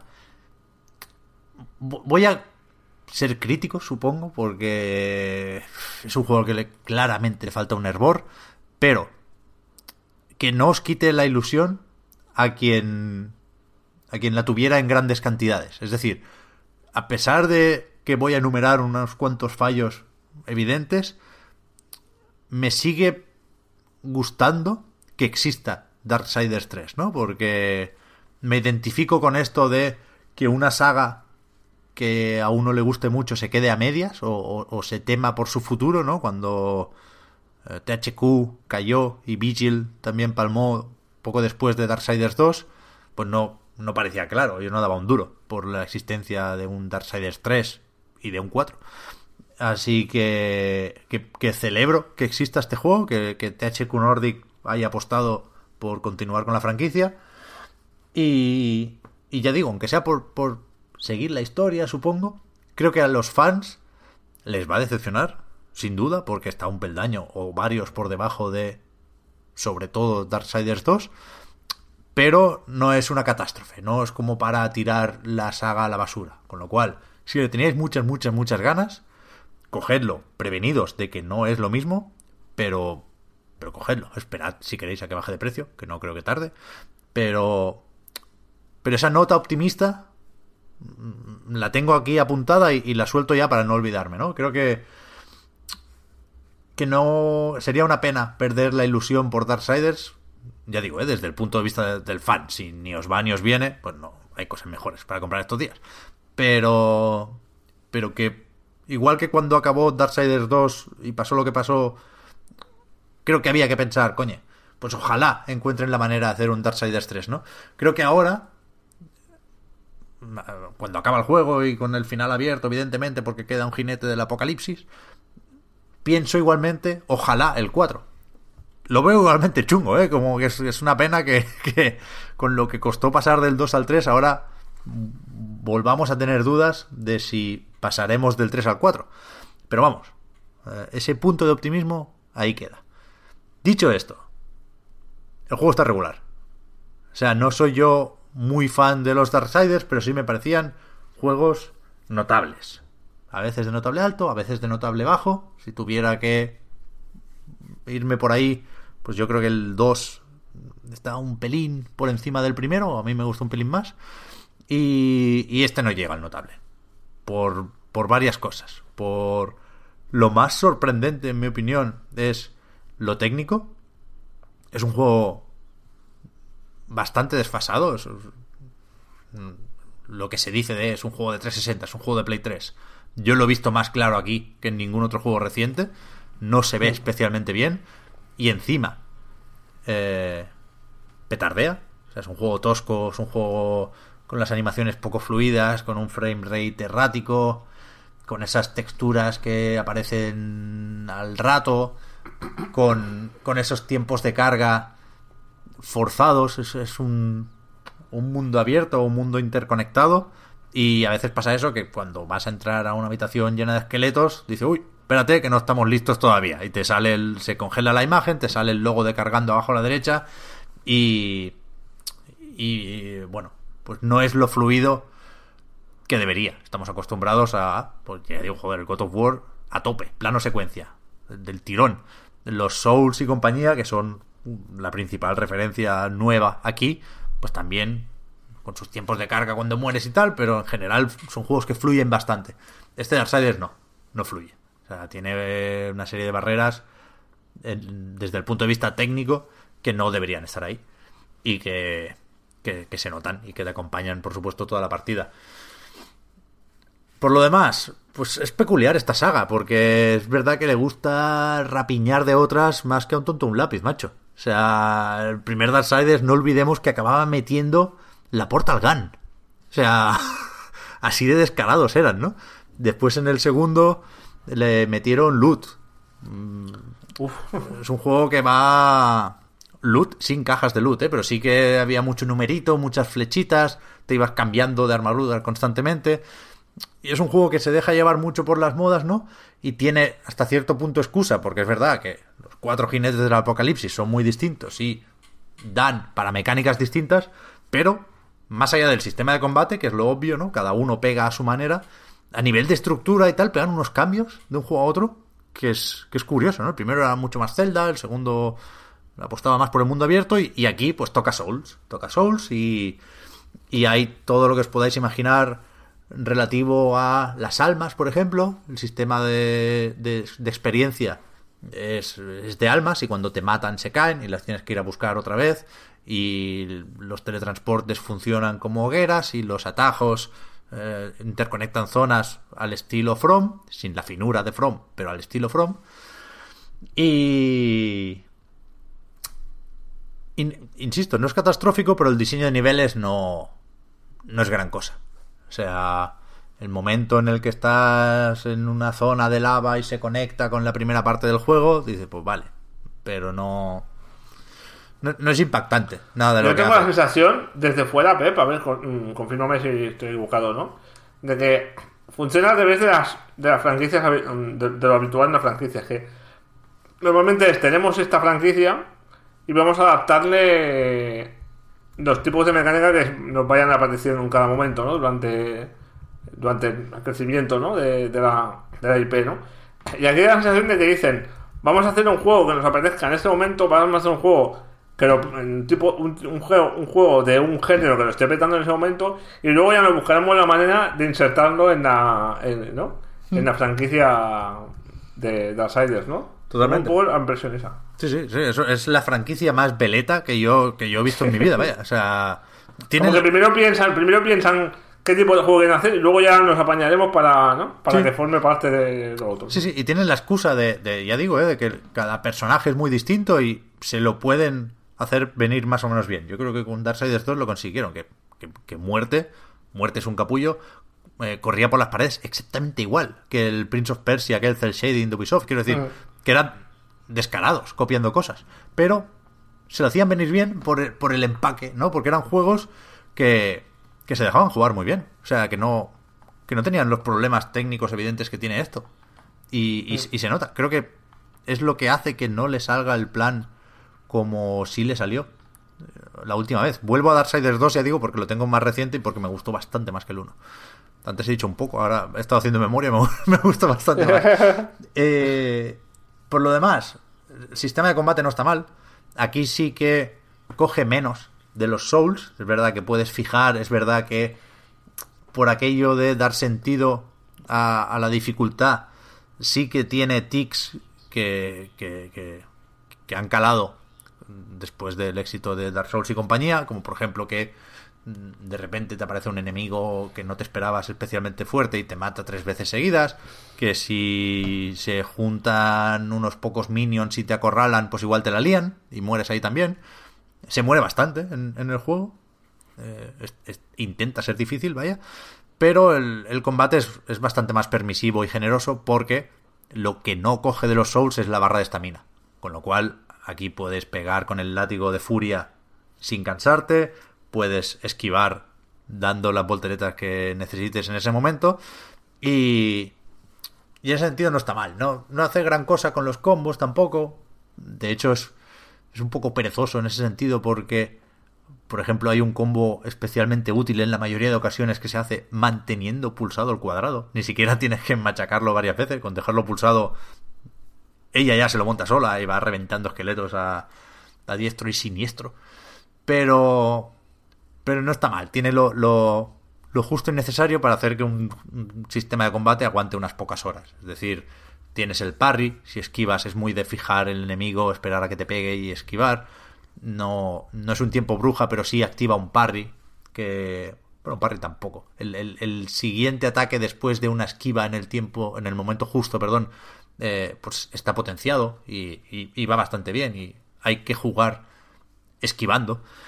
Y después vas, a medida que matas jefes, esto va, no lo he dicho, de, de siendo Furia, una de los cuatro jinetes del apocalipsis, cargarse a los siete pecados capitales, que tienen, tienen forma de monstruo aquí, alguien los ha liberado en ese complot de los ángeles y los Niflim y no sé qué, no estoy muy puesto con el argumento, pero aquí hay que buscar y matar a siete pecados capitales.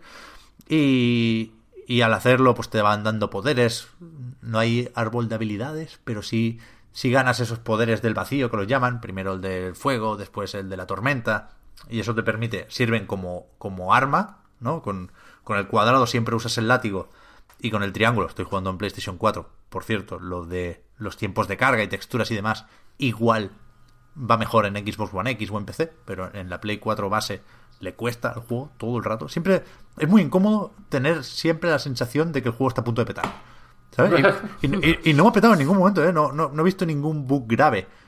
Leves, sí, me ha desaparecido el suelo y he tenido que hacer pirulas para llegar a ciertos sitios, pero si- siempre desconfías del juego. Hay una habilidad que es saltar y engancharte a una tubería o una rama de un árbol con el látigo para hacer el péndulo, la del Tarzán, ¿no? Y siempre piensas que va a fallar. A veces falla, falla, ¿no? Falta finura en el control, pero a lo mejor falla una vez de cada 20. Pero las otras 19 estás convencido de que va a fallar también. Y es muy incómodo ser tan mal pensado con un juego, pero es, es lo que fomenta. Y eso decía, que al cargarte jefes, pues vas progresando como en la mayoría de juegos, ¿no? Esas esos poderes del vacío, esas armas secundarias también sirven para moverte por el mapa, pa- para, para hacer la parte de Metroidvania, de que, hay una telaraña y antes no podía pasar, pero ahora tengo una habilidad que me permite quemarla y ahora sí puedo pasar por ahí. Del fuego es también eh, algo que te permite hacer un triple salto. Lo, típico, lo tópico, lo del manual, que, que en ningún caso hace muy muy bien, pero en algunos casos tampoco hace del todo mal. Entonces te queda un juego ahí que sabe mal usar la palabra mediocre, pero la palabra mediocre está para estas cosas, ¿no? Una un juego mediocre no es un juego catastrófico, es un juego pues, que está ahí, ahí, un 5, un 6. Y ahí tenemos al Darksiders 3. Creo que debería haber sido más, ¿eh? Y aquí el, el melón interesante para abrir es eh, ¿quién, quién te obligaba a salir ahora, ¿no? Con- o sea, no, no vas a pelear con Red Dead, ni con... Se la ha pegado el Battlefield, pues no se la va a pegar el Darksiders, tú. Y, no sé, creo que podrían haberlo retrasado y creo que le hubiera venido bien ese retraso en caso de que, evidentemente, THQ Nordic estuviera dispuesta a seguir pagando los sueldos para pulir y mejorar el juego, ¿no? Pero hay cosas muy evidentes, el framerate, las animaciones faciales, no... Eh. Mira que se las habían apañado para mantener la coherencia del mundo, creo yo, sin Madureira, ¿no? Y el reclamo inicial era que esto era un juego con, con no sé si el guion también, pero desde luego los diseños de, ¿cómo es? ¿Joe Madureira? ¿O Joen? Sí. Jo- ¿John? Joe, ¿no? Yo creo que es Joe. Que ahora está, sí, Joe, Joe, que ahora está en otro sitio, Joe. estaban con los Battle Crashers y compañía, que está, sigue haciendo juegos, vaya, pero no Darksiders. Y aún así se la habían, se la habían apañado para mantener cier- cierta coherencia sin él. Es un estilo que no es el mío, pero, pero sí me parecen curiosetes algunos monstruos. El, ¿cómo se llama? El Señor de las Hondonadas, creo que es uno. Pues, te va hablando y son, es todo de ese palo, ¿no? Y... Condonadas de hostias, ¿no? Sí, sí, sí, sí, sí, sí. Y, y se mantiene la estética, vaya. Tiene. Si, si lo ves, si solo lo ves, si no lo juegas, pues efectivamente es un Darksiders 3, claro. Pero. Pero a la que te empiezas a fijar un poco más, pues ves eso, que. Que le falta, le falta, le falta, le faltan cuatro o cinco meses de desarrollo. Y, y si se los podía permitir, que entiendo que no es infinito el dinero, le hubieran venido súper bien al juego y a la editora por las ventas. Pero no es el caso. Y bueno, no es el caso. y todavía queda un jinete, ¿no? O sea que todavía Claro. debería haber un... Claro, que nunca me acuerdo cómo se llama, me cago en la leche. El juego está traducido y doblado, por cierto. No. Es que cambiaron los bíblicos, no son los bíblicos, ¿no? Cambiaron algunos de los jinetes, ¿no? Sí, en... Como Furia o no sé qué dices, ¿no? Creo que hay uno que es. Pestilencia o hambruna. Va- Van cambiando, ¿eh? Los jinetes. El lore de la Biblia, ya sabéis, también por el Shaddai, que está como el canon y están los. Sí. a- a- apróficos, no sé cómo coño es. Pero vaya. que- Apócrifos, ¿no? Ah, Sí, algo así. Sí, apócrifos. que hay que hay varias versiones de cada historia y aquí pues se hacen un poco a medida porque es verdad que llevar a guerra, a muerte o a furia pues tiene cierta gracia. Controlar a pestilencia o a hambruna, pues joder, iba a salir ahí un walking simulator guapo guapo, ¿no? Puestos a, a cambiar cada juego. Pero en inglés es strife, joder. Vez es lucha o algo así, ¿no? Sí, creo que es lucha o conflicto o algo así se llama. Pero ya está guerra, es que es un poco raro todo. Porque tiene dos pistolas, quiero decir. Y lo hemos visto, este jinete sale aquí también en cinemáticas. Necesariamente sería otro juego, ¿no? A lo mejor Darksiders 4, si lo hacen, que ojalá, insisto, a pesar de los pesares, a lo mejor es un third person shooter con coberturas. Y joder, ¿por qué no? Molaría. No, no me parece mal, ¿eh? Lo de mutar mecánicas, simplemente. Un Battle Royale, tío. Ya que se, dejan llevar tanto por las modas, pues un Battle Royale, ya está. No, un cooperativo a cuatro, con los cuatro jinetes, una vez ya reunidos y, y tal. Se, se pueden hacer muchas cosas interesantes con Darksiders a partir del 3, en el 4 y el 5, yo qué sé.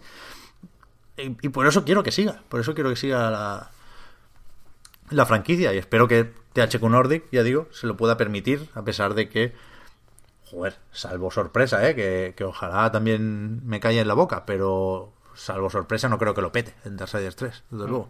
No ahora, veremos con las rebajas qué, qué favor le pueden hacer. Tiene mucha pinta de juego de rebajas este. ¿eh? Sí, pero Si ya lo tenía el 2 y era mejor. Claro, pero es lo de siempre, ¿no? Es, es un juego que necesitaba el empujón que te pueden dar, en este caso, los ochos, creo yo, que le valdrían. Y algunos se ha llevado, pero también han, han- han cascado algún que otro cuatro. Y, Hostia, y joder. entiendo más los cuatros que los ochos, ¿eh? Yo estoy entre medio, pero entiendo más lo uno que lo otro. Ya digo, no sé si... la- en el 6, ¿no? Por ahí. Por ahí, sí. No sé si la versión de PC va súper fina a 60 frames. Entiendo que eso ayuda también, ¿eh? Pero, pero que es un juego que sin duda necesitaba más trabajo. Que el, el estándar de calidad en 2018 está, está por encima de lo que ofrece este Darksiders 3. Entonces, para entrar en la saga, si alguien no ha jugado, ¿tú recomendarías seguir el orden cronológico porque hay una historia así muy, muy seguida, o iríamos directamente al 2 para engancharse bien. Es que este hace muy, po- hace muy poco para situar al, al jugador nuevo. O sea, hay la- el típico prólogo, pero es muy, muy, muy cortito. Enseguida ves a Guerra encadenado, ¿no? Que es el juego transcurre después del 1 y sí, al mismo tiempo que el 2, ¿no? Porque dice que Muerte está por ahí haciendo sus cosas, que es esas cosas son Darksiders 2. Hombre, a ver, yo, yo creo que es, es durillo empezar por aquí, porque no la historia te va a interesar lo justo, los nombres te van a hacer más gracia que otra cosa. Ya que han hecho las remasterizaciones y que estarán por ahí baraticas y que seguro que hay packs y demás, pues si no empezar por el primero, que sería lo suyo, claro, como siempre, pues sí, sí pillar carrería con el 2. Para, aunque sea para poder perdonarle más cosas al 3, ¿sabes? Claro, para, claro, por- por ahí para, va, sí, sí. para ver, o sea, si, si, si estás genéticamente predispuesto a ser fan de esta saga, lo descubrirás con el 2 y no con el 3, ¿sabes? Con lo cual, con lo cual yo creo que es mejor empezar por ahí. Es desarrollar un mínimo vínculo, ¿no? Para que luego te sea más fácil Claro. soportar unas tonterías, ¿no? Vale, vale. Exacto. Tiene sentido. Y ahí estamos. Ahí estamos. Pues muy bien. No nos va a quitar el mono de Souls, ¿no? Aquello que decíamos cuando salió el Nio, por ejemplo, me he acordado del Nio con este juego. Porque puestos a hacer combos of- ofrece poco el juego, tiene la paradiña, tiene la- los movimientos básicos, pero no no puedes, por ejemplo, combinar mucho el látigo con las otras armas de los poderes del vacío, ¿no? No puedes hacer cosas tan complejas como hacías con las posturas del Nio, ¿no? Y si el Nio nos, nos quitó el mono de Bloodborne en ese momento, Darksiders no, no, No da para tanto, no, ¿no? no nos quita el mono y- ni nos hace más fácil la espera hasta Sekiro, ¿sabes? Que es que a lo mejor no es lo que esperábamos pedirle a Darksiders 3, ¿eh? Por supuesto, yo, yo, la verdad, habiendo visto los trailers y algún gameplay, no esperaba que fuera tan Souls, pero es bastante Souls. Así que, que eso, a esperar al Sekiro. Los fans que se pasen por aquí para, para ver cómo está la cosa en el lore, pero los demás nos esperamos al Sekiro y no pasa nada.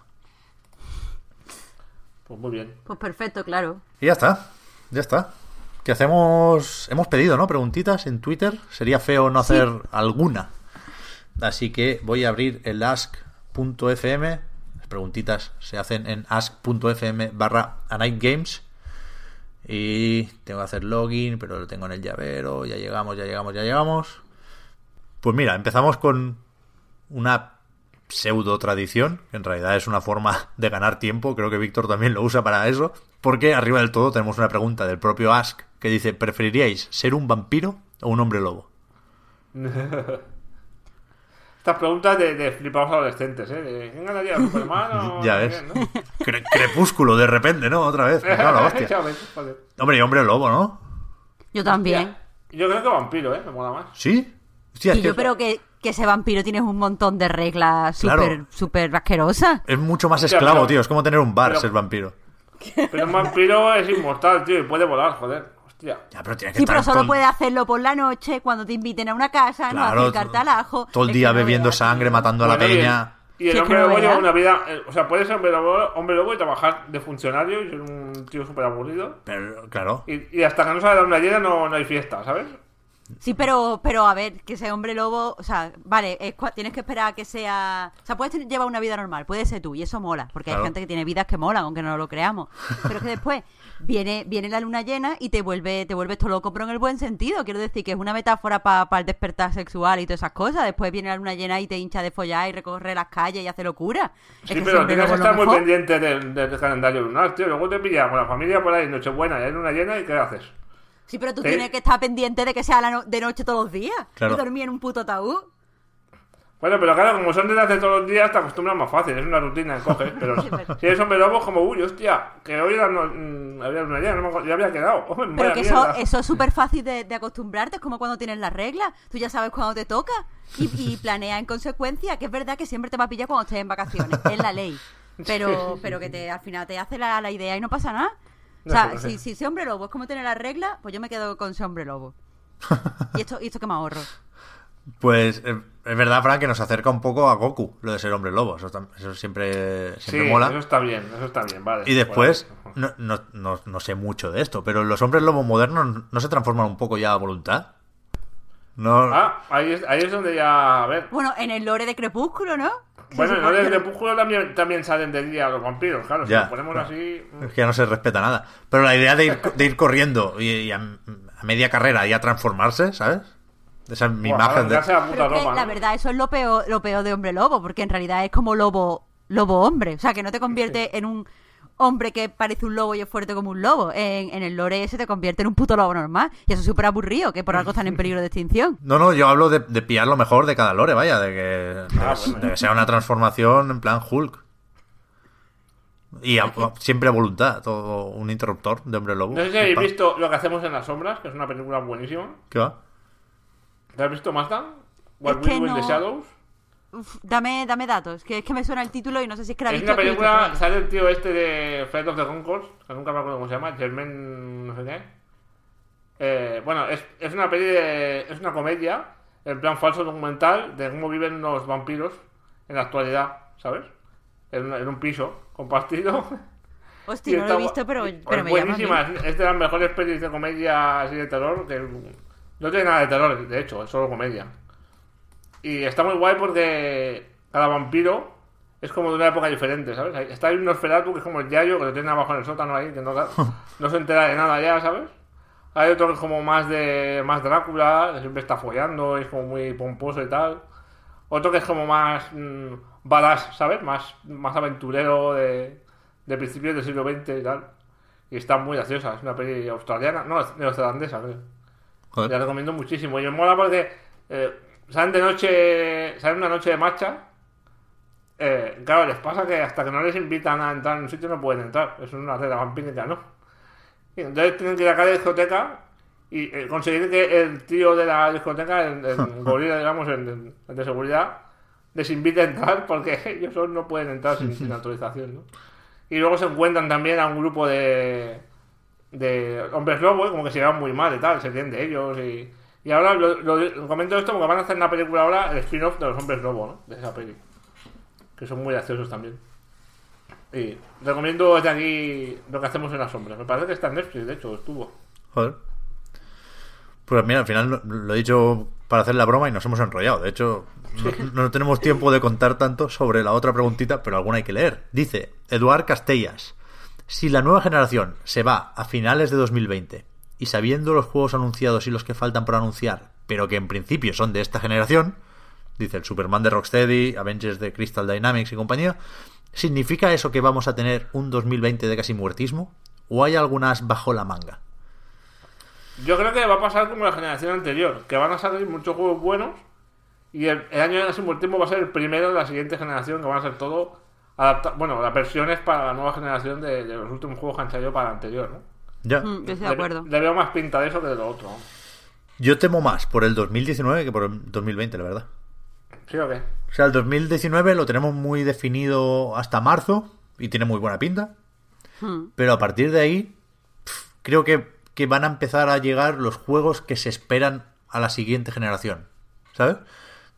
No, no sé muy bien cómo será la intergeneración, pero sí sé que habrá muchos juegos que saldrán para Play 4, para Play 5, para Xbox One y para Scarlet.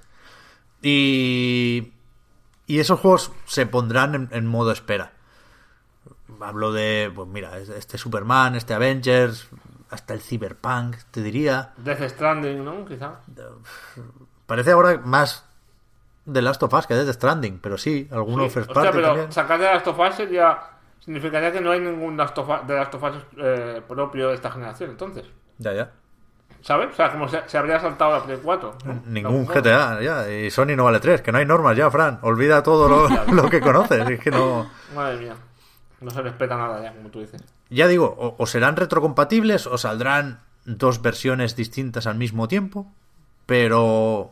Pero yo creo eso, que habrá una sequía los meses antes de que lleguen las consolas nuevas, que efectivamente parece que será 2020, falta por ver si principios, si finales.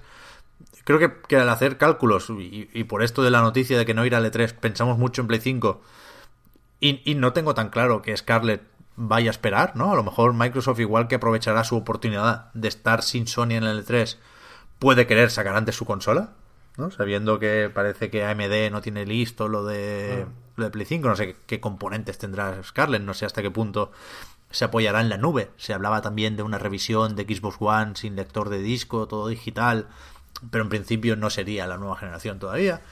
No sé, sí, sí creo que, eso, que muchos juegos que pensaban salir en 2019 dirán, Buah, nos esperamos a 2020, hacemos una versión con las texturas a 4K y Dios quiera que a 60 frames y ya, y ya estamos para la siguiente generación. Que se viene un... que, si haces un juego que ahora mismo va poco gustito técnicamente, me imagino que al pasarnos a la siguiente generación va mucho más libre, ¿no? Va mucho más más sosegado, ¿no? Claro, y, y, lo que te permite hacer a nivel promocional de, poner trailers de la versión buena y después ya cuando llegues a casa ya, veremos lo que te encuentras, eso lo van a aprovechar. Y no, sé cuándo será exactamente, pero que habrá un periodo de casi muertismo seguro. Una travesía por el desierto, yo me la imagino, insisto, a finales de 2019. Ojalá venga Nintendo al rescate, ¿no? Que, tiene otros tempos y que ya ha descansado, entre comillas, este 2018, ¿no? Pero, pero sí, sí, la sombra del casi muertismo planea sobre nosotros. O sea, que aprovechad ahora que estamos con las vacas gordas, ¿no? Que si el Red Dead, que si se viene el Sekiro, que Capcom nos va a hacer el combo de eh, Resident Evil y Devil May Cry. Y así que eso, no, Hostia, no quería acabar el podcast hoy de bajona. Así con lo bien que hemos empezado con los Game Awards, que, que será el, super tema de la semana que viene, saldremos en gran parte de dudas con todo esto. Claro, la semana que viene hay que actualizar el calendario, ¿no? Veremos muchas cosas para 2019. Y no sé si alguien se atreverá a acabar el tráiler ya con 2020, pero bueno. Hay ganas, hay ganas de los Game Awards. Va, me quedo con esto. Nada de casi muertismo nos tenemos que ir, gente. Ya va tocando, pero es que además nos tenemos que ir.